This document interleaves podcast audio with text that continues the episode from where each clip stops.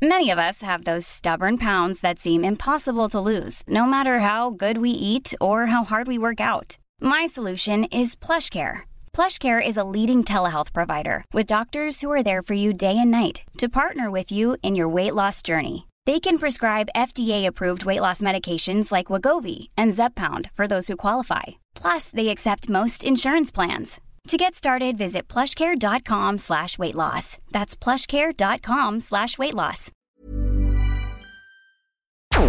Porque el mundo actual no se entendería sin la economía y los negocios. Acompaña a Mario Maldonado, el columnista de negocios más joven y objetivo del periodismo financiero, en su programa Bitácora de Negocios.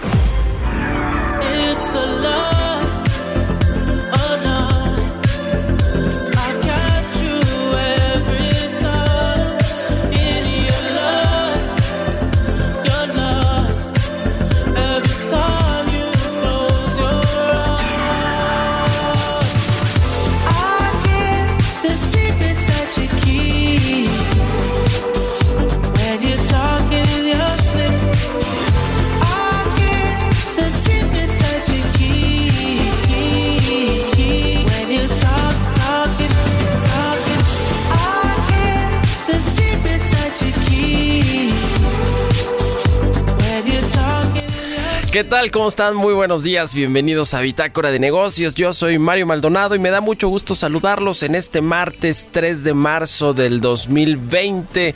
Me da gusto saludarlos con esta canción de The Weeknd que se llama Secrets. Esta semana, recuerde, vamos a iniciar nuestros programas con canciones de esta banda canadiense a propósito de que el 20 de marzo va a salir a la luz su nuevo álbum After Hours.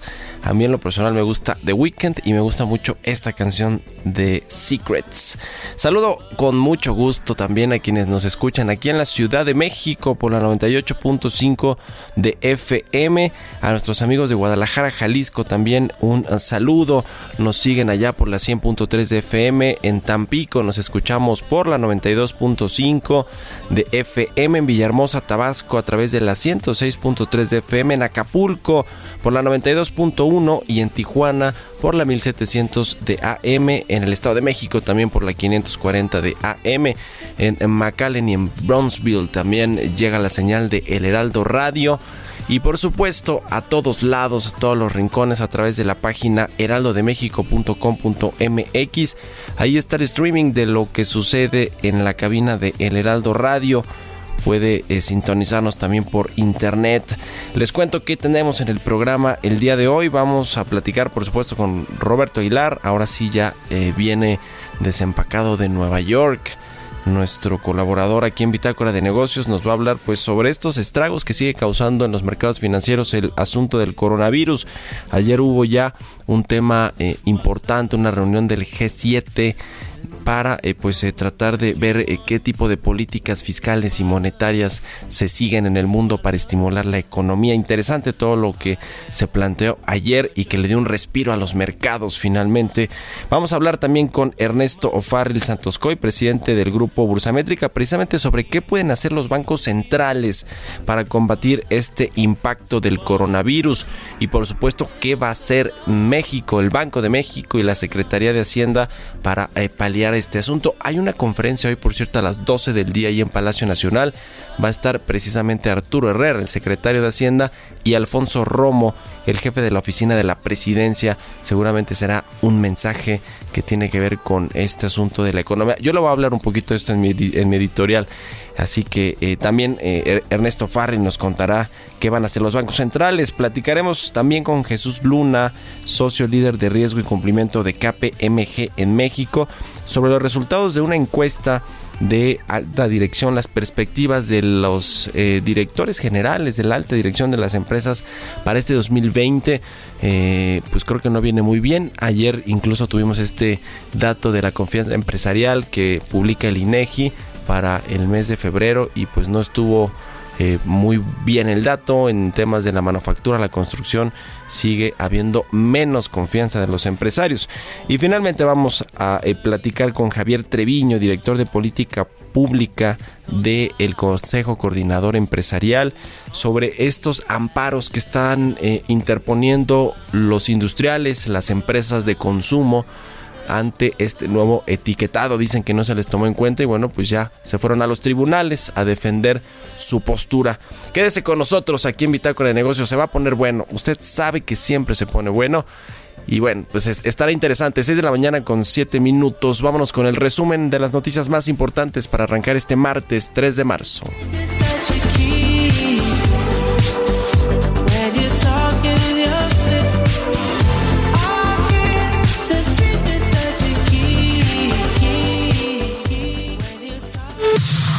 Expo Antaria Alimentaria a México 2020. Consolida alianzas y negocios el 31 de marzo, 1 y 2 de abril. Presenta. El resumen. El brote del coronavirus ya provocó una disrupción económica donde las contracciones en China se han dejado sentir en todas partes. Así lo afirmó la Organización para la Cooperación y el Desarrollo Económico, que ajustó sus estimaciones de crecimiento a nivel global. Para el caso de México, la estimación de crecimiento para este año es de 0.7%, cuando en noviembre pasado estaba en 1.2%, es decir, bajó 0.5 décimas de punto porcentual. Analistas consultados por el Banco de México recortaron su pronóstico de crecimiento del Producto Interno Bruto para 2020 al pasar de 1.0 a 0.9%. De acuerdo con los resultados de la encuesta sobre expectativas de los especialistas en economía del sector privado, entre los factores que podrían obstaculizar el crecimiento económico de México en los próximos seis meses está la gobernanza y las condiciones económicas internas. La calificadora HR Ratings estimó que el déficit de la cuenta corriente del país para 2020 se incrementará como porcentaje del PIB a un rango de entre 0.6 a 0.7% del PIB, la mitad del nivel alcanzado en 2018. La calificadora dijo que con la excepción de un importante déficit en el primer trimestre del año pasado, en el cual se suelen reflejar pagos de interés más elevados, México tuvo un superávit en cada uno de los siguientes tres trimestres.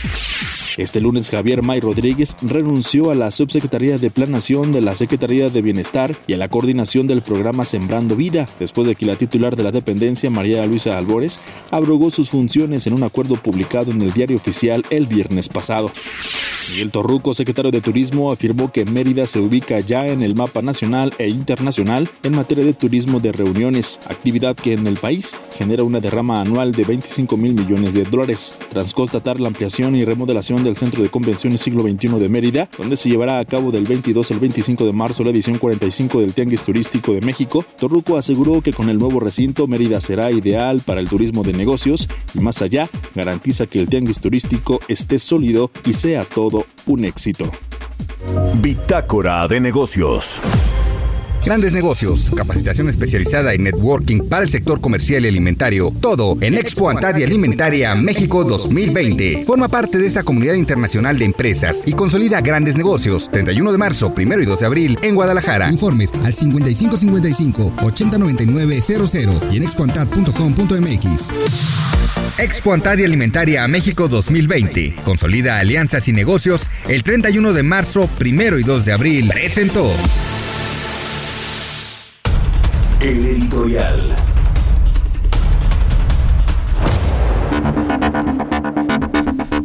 Bueno, pues eh, hoy le decía, en, a mediodía va a haber una conferencia de prensa en Palacio Nacional, un mensaje que van a emitir el secretario de Hacienda Arturo Herrera y el jefe de la oficina de la presidencia Alfonso Romo. Seguramente tendrá que ver pues con algunas de las medidas que se tomarán para eh, eh, pues tratar de enfrentar este asunto del coronavirus y los impactos que está teniendo en los mercados financieros y que va a tener finalmente en la economía. Ya algunas industrias están resintiendo este pues el tema está menor este menor dinamismo de la economía global que eh, bueno pues ha causado el coronavirus que surgió ya hace unas eh, cuantas semanas y apenas llegó a México a finales de la semana pasada.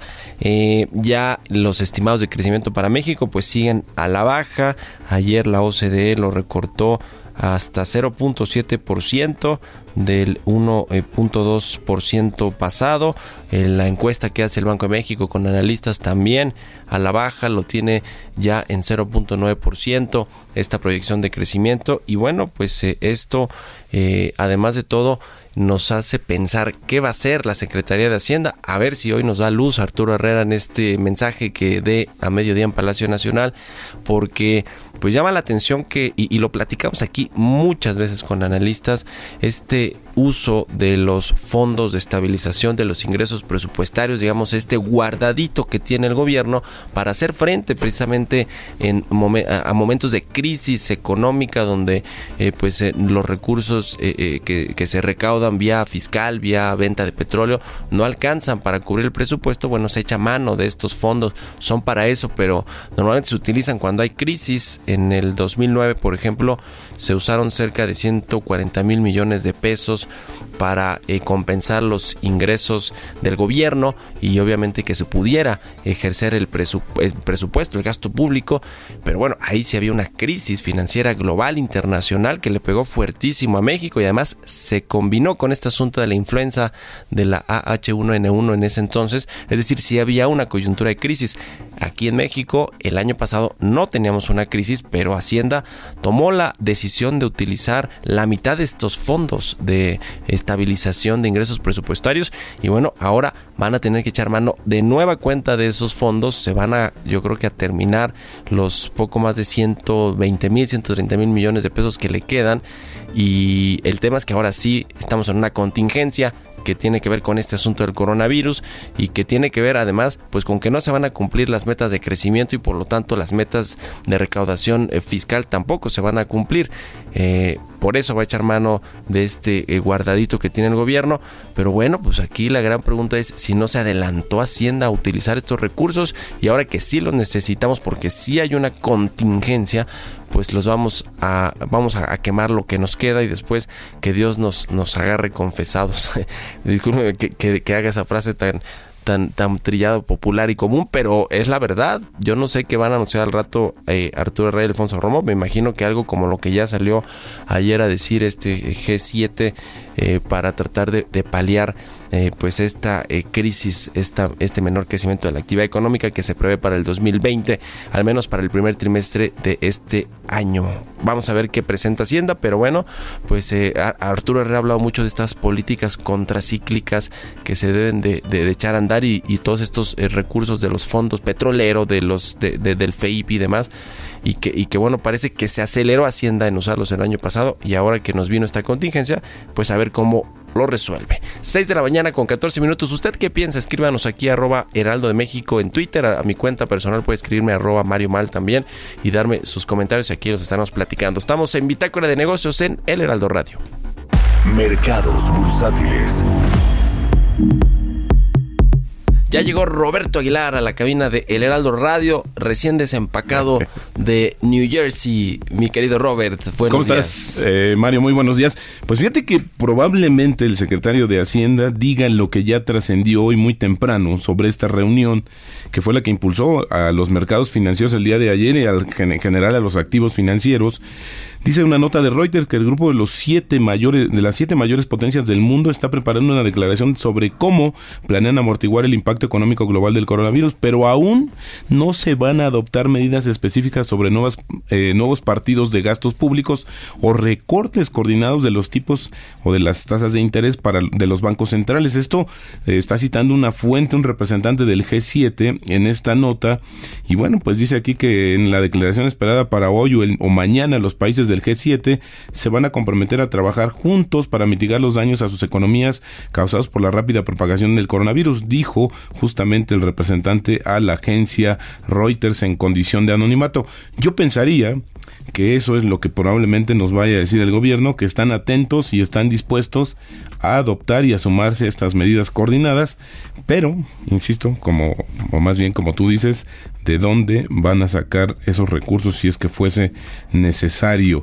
Y bueno, pues eh, ayer eh, justamente la pregunta es qué saldrá más caro, Mario, la enfermedad o el remedio, porque hoy justamente ante esta expectativa de la reunión de los ministros de finanzas y gobernadores de los bancos centrales del G7, van a una conferencia telefónica y esto sería eh, justamente eh, por ahí de las, eh, de las 7 de la mañana hora nuestra.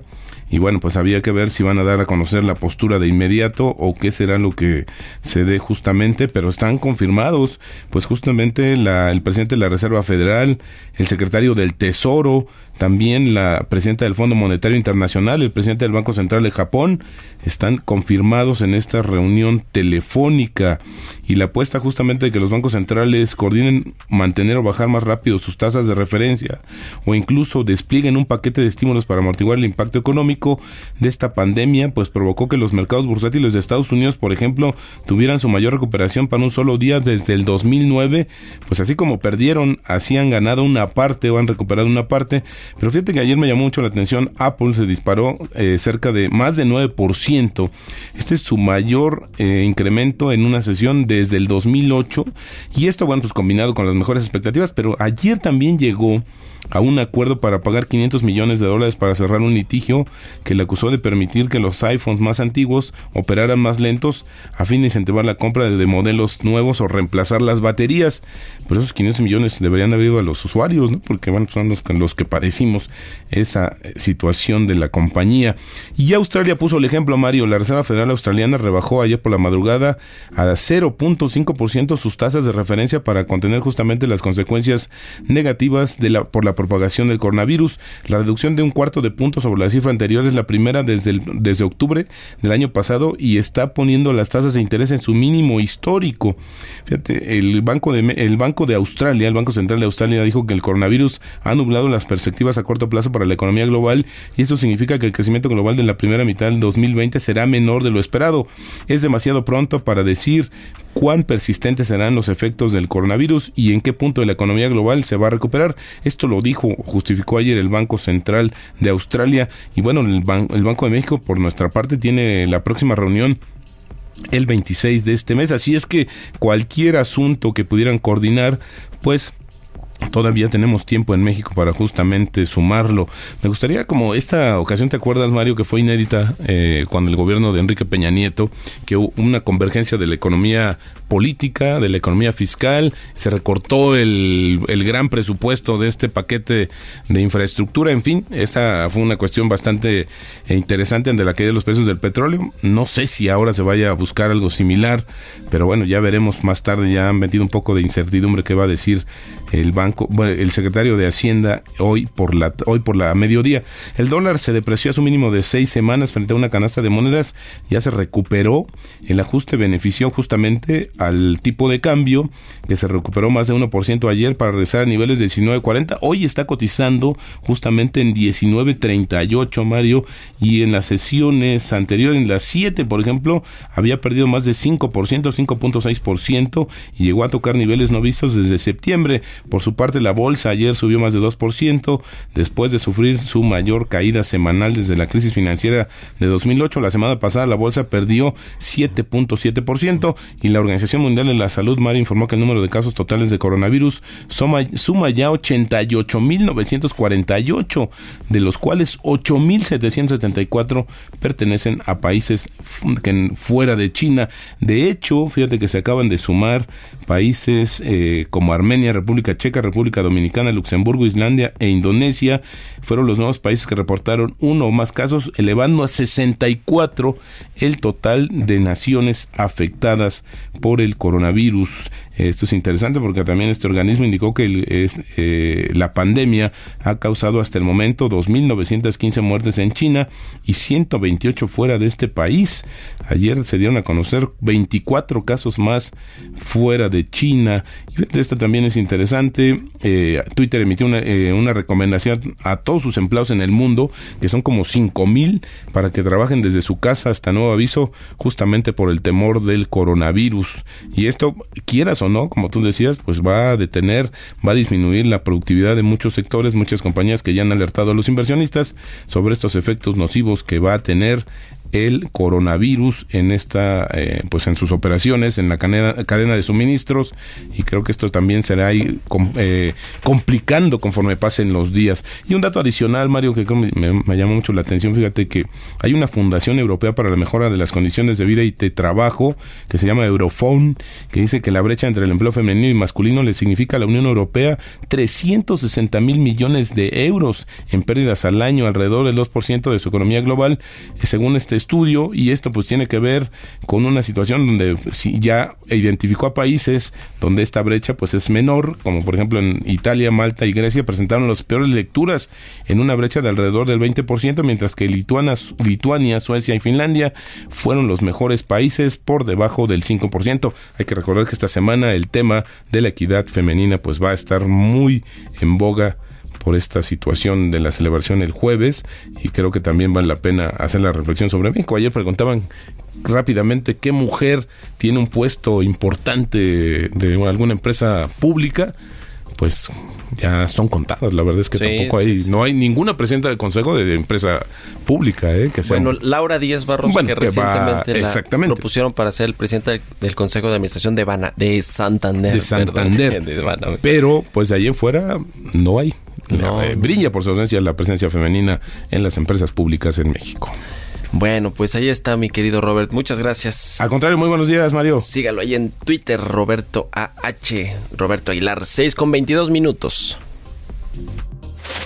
Mario Maldonado en Bitácora de Negocios.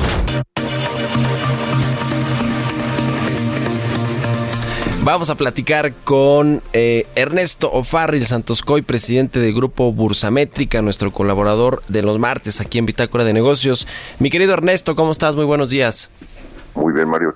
¿Qué tal? Buenos días a todos. Buenos días. Oye, pues mira, ya, ya nos eh, platicaba aquí Roberto Aguilar sobre este asunto del eh, G7, esta reunión ayer, pues para ver estas siete economías poderosas del mundo, qué hacer para estimular la actividad económica en esta coyuntura del el COVID-19. Eh, se prevén medidas ahí de política monetaria, de política fiscal, de política económica en general. Eh, ¿cómo, ¿Cómo estás viendo tú el tema, digamos, eh, a nivel global con este grupo de los siete, pero también aterrizándolo a México? ¿Qué va a hacer México? ¿Ante qué estamos? y a ver qué anuncia el rato también Hacienda, ¿no? A las 12 que va a haber una conferencia. Sí.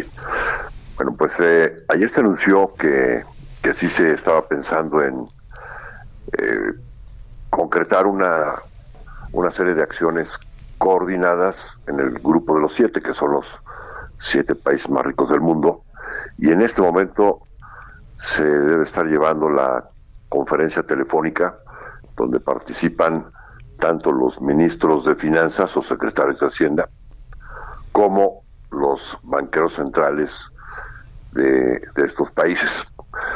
Eh, y pues que están discutiendo si amerita o no amerita el, anunciar un esfuerzo conjunto coordinado de medidas de política económica. Eh, bueno, pues eh, creo que las circunstancias de, unos y otros de estos siete países son distintas. Por ejemplo, Japón sí tiene una economía que está en franca recesión. El último dato de que conocemos es una caída anual del 6%. Y entonces ahí, por ejemplo, pues el Banco Central sí ya anunció que de nueva cuenta está eh, comprando activos, es decir, inyectando yens a la circulación eh, pues, para empujar a la economía para arriba. Y hay también una serie de medidas fiscales para, para también ayudar a que la economía crezca.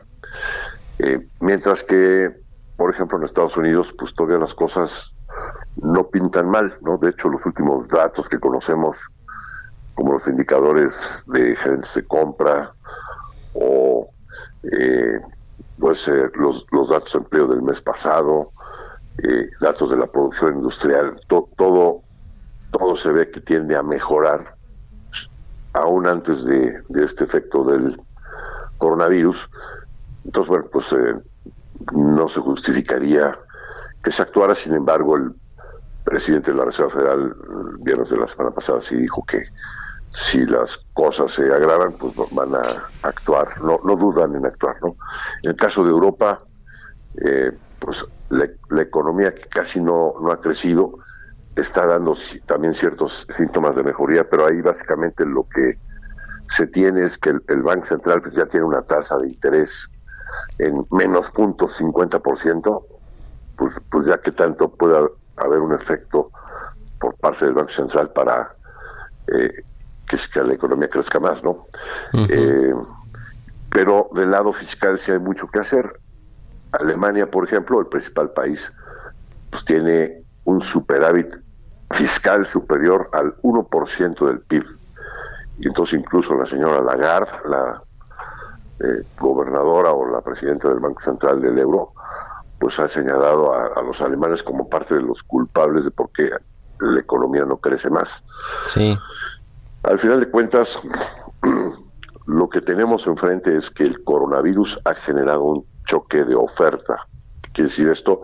Hay una interrupción en los suministros en varias de las cadenas de valor a nivel global. O sea, no llegan los insumos a las plantas para que se pueda producir y entonces pues se interrumpe la producción. Bueno, pues eso no se corrige con política monetaria y difícilmente con política fiscal también se puede resolver en corto plazo. Entonces, eh, pues yo estaría escéptico de que, de que estas medidas realmente puedan funcionar. Eh, por otra parte, pues hay que entender que, que el efecto de, del coronavirus es pasajero. Los gobiernos están tomando medidas contundentes para evitar que se propague el contagio, como ya sucedió en China, como ya sucedió en Italia, donde pues hubo brotes ya más eh, preocupantes, ¿no? De en, ciertas localidades y se han aislado completamente y pues ese aislamiento dura 20, 25 días, ya, ¿no? Se acabó. Eh, y entonces se percibe esto como pasajero y como prueba de eso, pues tenemos lo que ha pasado, por ejemplo, en el mercado del oro. El precio del oro fue subiendo, subiendo, subiendo hasta mil, arriba de 1.650 dólares por onza y de repente el viernes pasado lo vemos a 1.550 dólares, cae 100 dólares en unas cuantas horas. Sí, sí. Ah, bueno, pues la gente salió a tomar utilidades en el oro porque consideran que ese precio ya era bueno y, que, y que esta circunstancia no es eterna y pues mejor tomaron utilidades. El día de ayer pues vimos una reacción muy favorable en los mercados. Eh, incrementos de 5% en algunas de los índices bursátiles. Sí, allá en Estados Unidos. Oye, Ernesto, quiero preguntarte, ¿tú ves espacio para que en esta próxima reunión del 26 del de, eh, Banco de México, la decisión de política monetaria, haya margen para bajar las tasas hasta 50 puntos base, que es lo que pues algunos miembros de la Junta eh, venían diciendo en, ocasiones anteriores? Bueno, la situación de México es diferente, ¿no? si estamos en un claro estancamiento, en la última reunión del Banco de México, pues ya todos los miembros, ¿Sí? fue unánime. Fue unánime la decisión de 25 puntos un, un incremento de solo un cuarto de punto. El, los comunicados eh, y, las conferencias que vimos después por parte sobre todo del gobernador Alejandro Díaz de León hablan del término prudencia. Antes eran pues más eh, contundentes en, en, en, que seguían bajando tasas y ahora ya lo cambiaron eh, digamos, el discurso hablan de prudencia, y esa prudencia que dicen, ah, en el mismo comunicado pues se habla todo el tiempo de, que las finanzas públicas deben de estar sanas. Entonces, pues vemos, vemos ahí claramente que el Banco de México ve lo mismo que muchos analistas vemos, el riesgo inminente de una reducción en las calificaciones tanto de Pemex como de la deuda soberana. Sí. Y, y ante esto, pues prefieren mantener esa prudencia, que quiere decir pues por lo pronto me quedo quieto con la tasa de interés, a no ser que en la conferencia telefónica de hoy el G7 decidiera pues eh, mandar un mensaje contundente y, todos los bancos centrales bajaran su tasa de interés, que repito, lo veo totalmente innecesario. Eh, bueno, pues entonces sí el Banco México tendría más espacio para reducir su tasa de interés. Bueno, pues estaremos muy pendientes. Y del lado de Hacienda, nada más te diría, del lado de Hacienda, pues eh, los empujoncitos no sirven de nada, ¿no? Eh, si no se hace un esfuerzo importante por inyectar confianza a la economía y si siguen con una serie de medidas de políticas públicas que van en contra de la inversión, este país no, no puede crecer. Sí, no, con parches no se puede. Muchas gracias, como siempre, Ernesto Ofarril, presidente del Grupo Bursamétrica, por haber estado aquí en Bitácora de Negocios. Al contrario, gracias a ustedes, que tengan muy buen día. Muy buenos días, son las 6 con 30 minutos, ya nos pasamos, vámonos al corte y regresamos. Continuamos en un momento con la información más relevante del mundo financiero en Bitácora de Negocios con Mario Maldonado. Regresamos. Estamos de vuelta en Bitácora de Negocios con Mario Maldonado. Entrevista.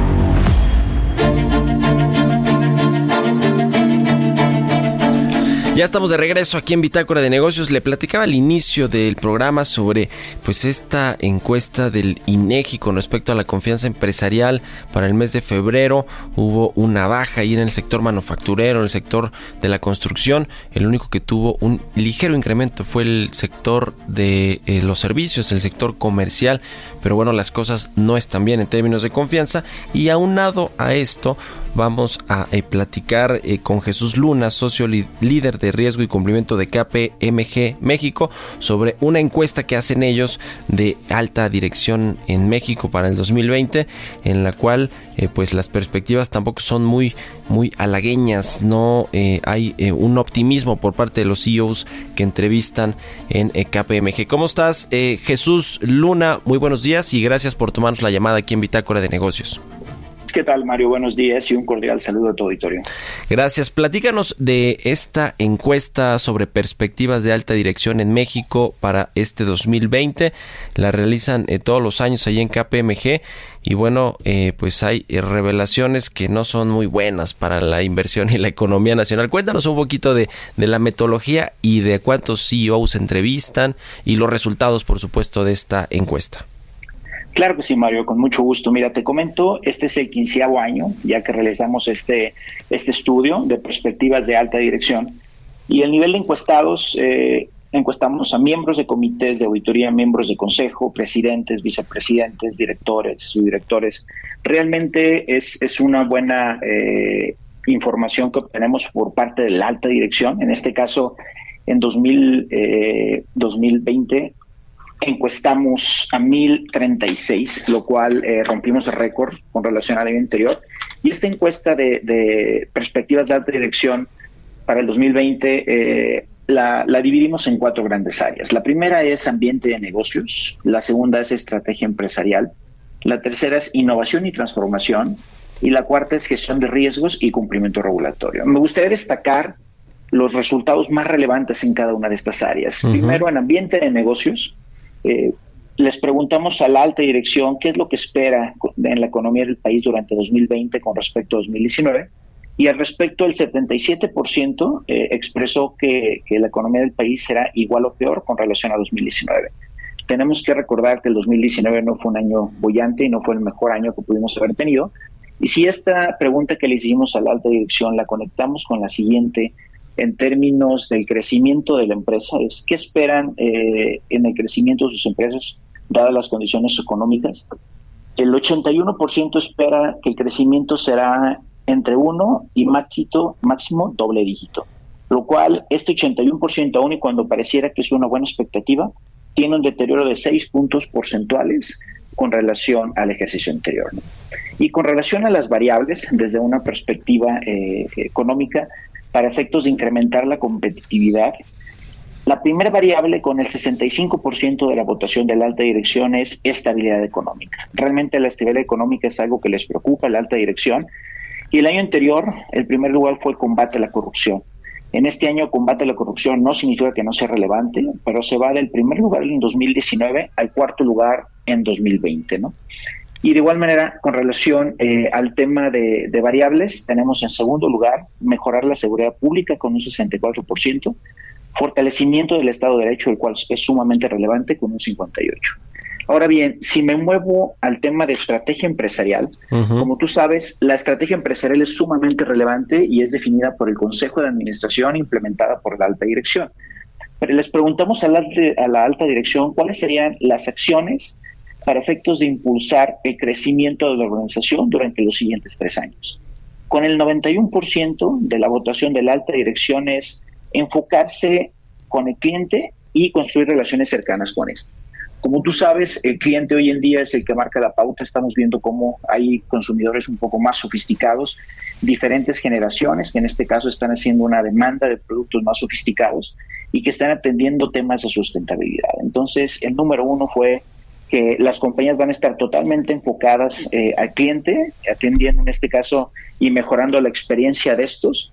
Y si nos vamos a un punto de vista de expansión, desde un punto de vista ya sea crecimiento orgánico o inorgánico, en caso de que las compañías y la alta dirección estén planeando adquirir empresas, les preguntamos si la compañía eh, planea expandir sus operaciones en algún estado de la República Mexicana en los, en los próximos tres años, ¿cuál sería? No? Jalisco y Nuevo León eh, quedan con un 24% y Querétaro queda en la primera posición con un 29%. Esto que nos indica, están viendo área de oportunidad de inversión en Querétaro y Guanajuato, de ser el segundo lugar el año anterior con un 28%, se va a la quinta posición con un 19%, ¿no?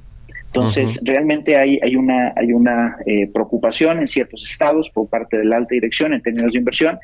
Y si voltean a ver el extranjero, en el extranjero Estados Unidos está posicionado con un 48%, seguido en este caso de Colombia con un 24% y Perú con un 17%. O sea, estos son los principales países que ve la alta dirección en México con relación a, inversión en el extranjero. Ahora, si nos vamos al tema de innovación y transformación, tú sabes, Mario, que hoy en día este tema es sumamente relevante. No hay una compañía que no esté innovando y de no innovar pudieran quedarse atrás e inclusive pudieran comprometer la continuidad del negocio. Entonces, les preguntamos a la alta dirección, en este caso, ¿qué concepto mejor describiría el enfoque de la organización en temas de innovación? El 60% de la alta dirección que participó en el estudio está tomando un enfoque de innovación estratégico. Esto que nos dice que están volteando a ver los modelos de negocio y están, en este caso, analizando qué productos o servicios pueden innovar, incluyendo nuevos servicios pero no únicamente innovando hacia el cliente, sino también innovando hacia el interior de las compañías, revisitando procesos que deberían de, innovar para efectos de automatizar actividades que hoy en día quizás quitan eh, mucho tiempo en términos de recursos y que, y que se refieren a mera recolección de, datos. ¿no? Ahora bien, en términos de las iniciativas de la competitividad, les preguntamos cuál sería la iniciativa eh, más relevante para efectos de la competitividad de la organización en los próximos tres años. En el número uno se posicionó el análisis de datos. Realmente la alta dirección ve el análisis de datos como la iniciativa más relevante para efectos de atender no únicamente las necesidades de los clientes, pero también ofrecer productos a la medida y cambiar la experiencia del cliente con relación al producto o servicio que ofrecen en el día a día. ¿no? Entonces, Análisis de datos es, una, es un tema sumamente relevante. Y de igual manera, en segundo y tercer lugar, se posiciona inteligencia artificial, que como sabes hoy en día con inteligencia artificial hay ciertos mecanismos y ciertas actividades que se pueden entrenar a robots y aquí las compañías pueden eliminar el riesgo de error desde una perspectiva del factor humano y hacer procesos mucho más eficientes. Y de igual manera, en tercer lugar, queda el tema de nube híbrida, que hoy en día es sumamente relevante. Ya. Y, sí, sí, sí y en el último pilar que viene siendo gestión de riesgos y cumplimiento regulatorio, tú bien sabes que eh, hoy en día las compañías que no están al tanto de los riesgos estratégicos y que no los gestionan, pues pueden verse comprometidos eh, el día de mañana con relación a un evento interno o externo que suceda por no haberlo tenido en el radar. Entonces, les hicimos la pregunta a la alta dirección, Mario, en términos si cuentan o no con un plan integral para administración de, de riesgos. El 60% sí cuenta con una administración de riesgos, hay un deterioro de cuatro puntos porcentuales. En el 2019, eh, la respuesta de que sí tenían un plan integral de riesgos fue del 64%.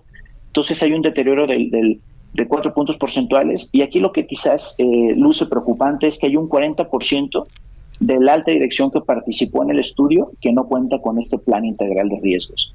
Este plan integral de riesgos es detonado por el Consejo de Administración e implementada por la alta dirección. Y aquí el punto crítico es que sea una administración de riesgos transversal para efectos de que la administración tenga las habilidades de saber cuáles son los riesgos que pueden afectar la estrategia y quiénes son los responsables de gestionar estos. ¿no?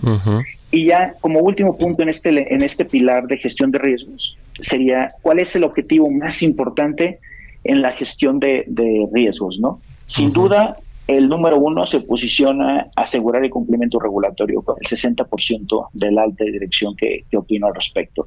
Esto que nos indica que la gestión de riesgo en términos de cumplimiento regulatorio puede marcar la pauta día a día y es importante la gestión porque puede marcar la diferencia entre la continuidad mediante una adecuada gestión de, cumplimiento regulatorio que hoy en día están surgiendo varios cambios regulatorios al respecto y de no estar al tanto pudiera comprometerse no únicamente la continuidad sino también pudiera erosionarse la utilidad de la compañía por multas que pudieran recibir por parte de la autoridad. Ya, pues interesante, interesante y muy completa esta encuesta de perspectivas de la alta dirección en México para 2020, Jesús. Y yo me quedo, bueno, pues con estos temas del ambiente de negocios. Los empresarios no están viendo eh, eh, en necesariamente un buen ambiente eh, de estabilidad económica, de combate a la inseguridad y también, bueno, pues en un entorno fiscal mucho más rígido se, se, se vuelve pues eh, difícil eh, la inversión y se ha reflejado pues en la, inversión eh, privada en, México y en la confianza empresarial. Vamos a ver pues cómo, cómo pues, logra articular el gobierno una estrategia interesante que fomente la inversión privada. Te agradezco mucho Jesús Luna, socio líder de riesgo y cumplimiento de KPMG México, por habernos contado de esta encuesta interesante que hacen todos los años. Muchas gracias, Mario. Por último, me gustaría invitar a tu audiencia a descargar el, este estudio de alta dirección en delineandoestrategias.com.mx sobre este y otros temas de negocio o bien nos pueden escribir asesoría arroba kpmg.com.mx y seguirnos como KPMG México en Facebook o Twitter. Muy bien, pues muchas gracias, eh, muchas gracias Jesús por la entrevista. 6 de la mañana con 46 minutos, vámonos a otra cosa. Historias empresariales. Oiga, usted ubica el nombre de Jack Welch, es, eh, eh, pues fue nombrado por la revista Fortune allá en 1999 como el manager del siglo. Eh, bueno, pues falleció a los 84 años este lunes a causa de un fallo renal. Este empresario y visionario de los negocios fue CEO de General Electric durante 20 años. así que, pues toda una historia y una trayectoria interesante que nos cuenta en la siguiente pieza Giovanna Torres. El ejecutivo estadounidense Jack Welch, conocido con el mote de Neutron Jack por el agresivo estilo de gestión con el que multiplicó el valor de General Electric durante los años 80 y 90, falleció a los 84 años. Welch comenzó en General Electric como ingeniero químico en 1960, se convirtió en CEO en 1981 y a su retirada en 2001 había multiplicado por 30 el valor de la firma pasando de 12 mil millones a ser la empresa más grande del mercado con un valor de 410 mil millones de dólares. Con una polémica estrategia centrada en los resultados, vendía las divisiones menos rentables y pedía a los mandos medios despedir a sus empleados menos productivos. La plantilla laboral disminuyó desde los 411 mil trabajadores hasta los 299 mil empleados durante los primeros cinco años de su gestión. De ahí el mote de Neutron Jack, que derivan de la bomba de neutrones designada para matar a multitudes sin destruir las ciudades. En 1999, la revista especializada en negocios Fortune lo nombró como el gerente del siglo y el Financial Times lo mencionó como uno de los tres líderes empresariales más admirados del mundo. Durante dos décadas como CEO, fue ejemplo de cómo reestructurar y modernizar una empresa consolidada. Sin embargo, en los últimos años, el gurú ejecutivo se llegó a declarar decepcionado por el futuro de esta compañía fundada en 1892 por Thomas Edison, que sintió con fuerza el impacto de la crisis económica mundial del 2008. Entre las figuras que lamentan su pérdida está el presidente de Estados Unidos, Donald Trump, que consideró a Welch una leyenda en los negocios.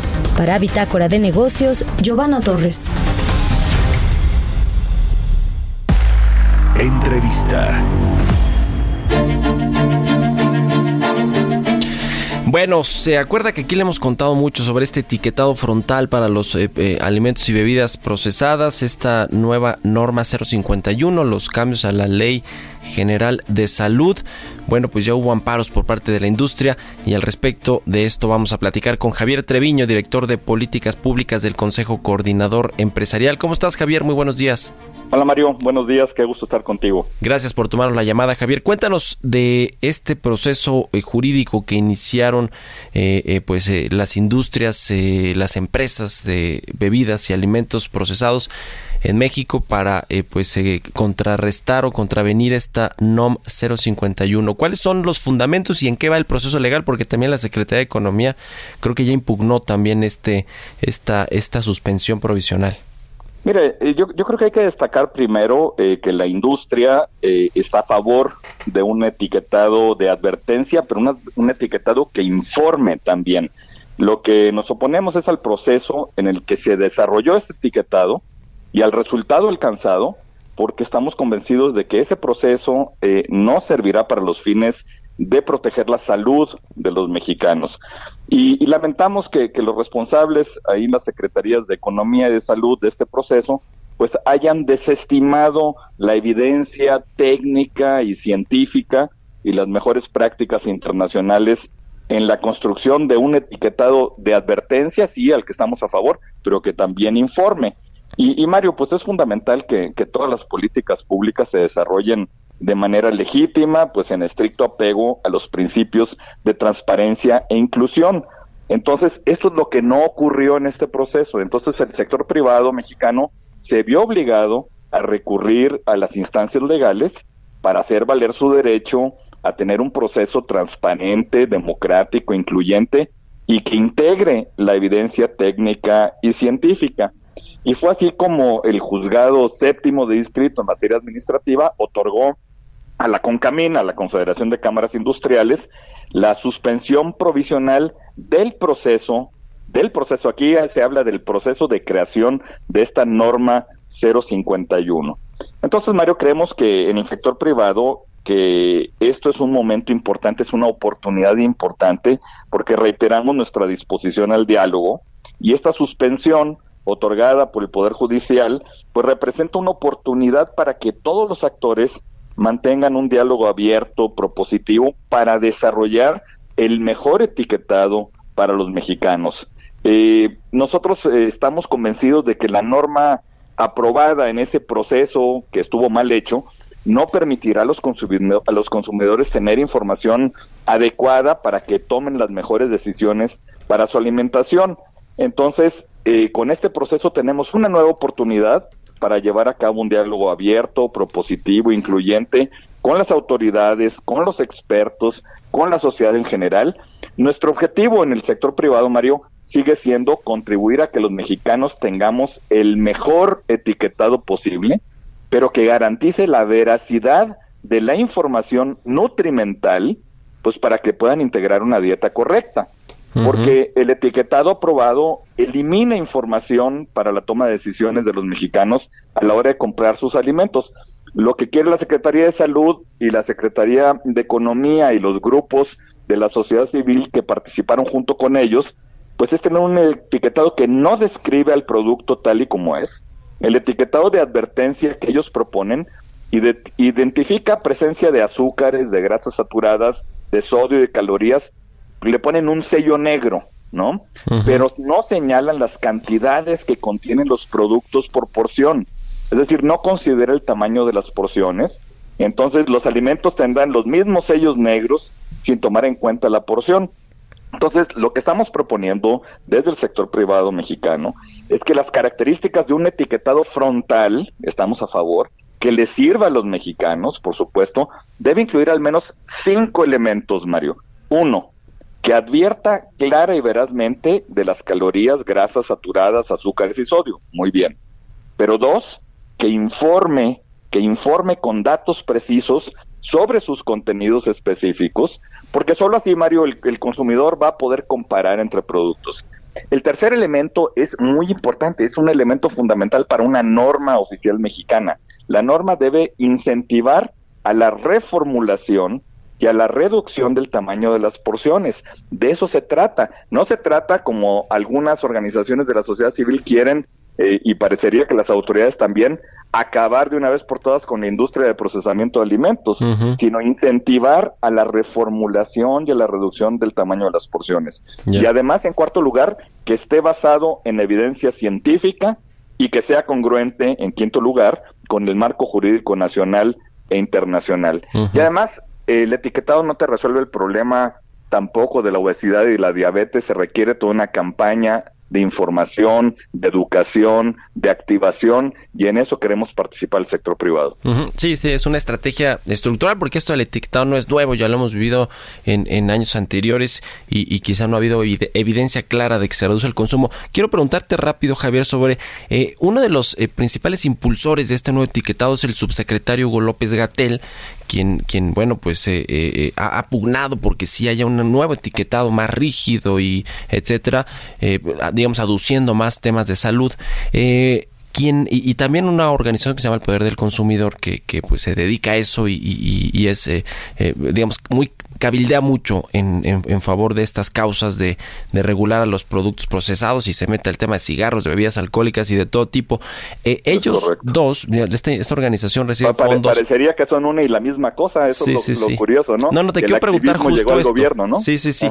Esta organización recibe fondos de una eh, eh, organización filantrópica de Michael Bloomberg, que bueno, pues es un empresario muy, muy conocido en Estados Unidos, ahora quiere ser candidato, por cierto, allá de los demócratas. y y, bueno, también recibe, eh, pues Hugo López Gatel fue parte de eh, una, una, universidad que auspicia o fondea eh, la fundación de Michael Bloomberg y su esposa también trabaja en el Instituto Nacional de Salud Pública de México y también recibe fondos de la, de la fundación de Michael Bloomberg. Ustedes, y te lo pregunto así, ¿ven un conflicto de interés por, por parte de, de, pues esta, mira, mira, Yo, yo, creo que eso, eso tocaría a la autoridad resolverlo. Lo que sí vemos es que el proceso por el cual se quiso llegar a esta norma, la cual todavía no se publica, o sea, no se ha publicado la norma, eh, la industria, la Concamín se amparó ante el proceso que estuvo mal, que, que realmente pues fuimos obligados a ampararnos, es lo que estuvo mal llevado a cabo por la Secretaría de Economía y por la Secretaría de Salud y parecería que solamente estaban escuchando a estas organizaciones que tú mencionas. Eh, y no tomaron en cuenta la evidencia científica y técnica que presentó el sector privado. Entonces, eh, pues eh, hay, hay una serie de, de este, pues realmente de prácticas incorrectas contra la ley y por eso se, se el, juez otorgó la suspensión provisional. Bueno, pues estaremos pendientes para ver cómo avanza este tema legal y lo, ojalá que lo podamos platicar aquí. Javier Treviño, director de políticas públicas del CC. Gracias por tomar la llamada. Gracias, Mario. Buenos días. Muy buenos días. 6 con 57 minutos. Con esto llegamos al final de Bitácora de Negocios. Se queda ahora con Sergio Sarmiento y Guadalupe Juárez aquí en los micrófonos de El Heraldo Radio. Y nosotros nos escuchamos mañana en punto de las 6 de la mañana. Buenos días.